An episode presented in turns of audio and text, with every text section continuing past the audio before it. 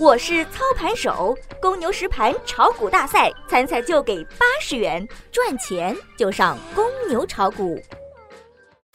最及时的 A 股信息速递，最独到的股市新鲜评论，小白快评，您每日的免费资讯快餐。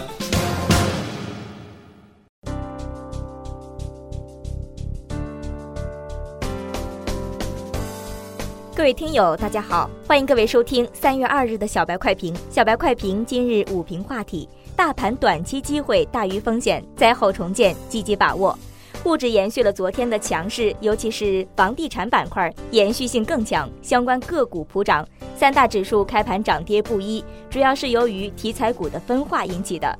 随着房地产、有色、钢铁、证券等板块的崛起，市场的交易热情再次被点燃。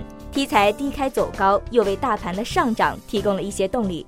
总体上，沪指保持震荡向上，日线图上可以看到，已经在朝着二十日线靠近。截止中午收盘，沪指报收两千七百九十四点五九点，涨六十一点四二点，涨幅百分之二点二五。消息面上，证监会核准八家企业的首发申请，其中上交所三家，深交所中小板两家，创业板三家。上述八家企业的筹资总额预计不超过四十亿。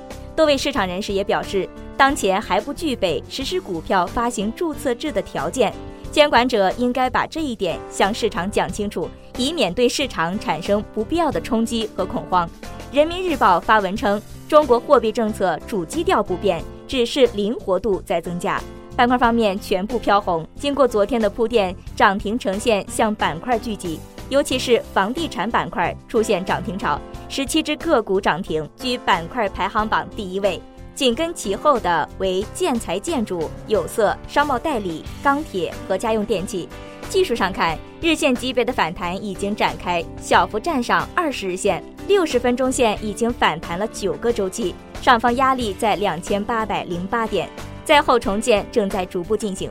按照现在的趋势，最晚会在本月中旬到来一波行情，仓位可以适当的添加，不超过五成仓位，个股反弹动能较大，短期机会大于风险。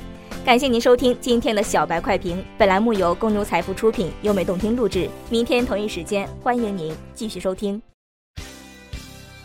学习玩耍两不误。小白炒股学堂，小白炒股学堂，小白炒股学，小白炒股学堂，小白炒股学堂，你的股神之路从这里开始。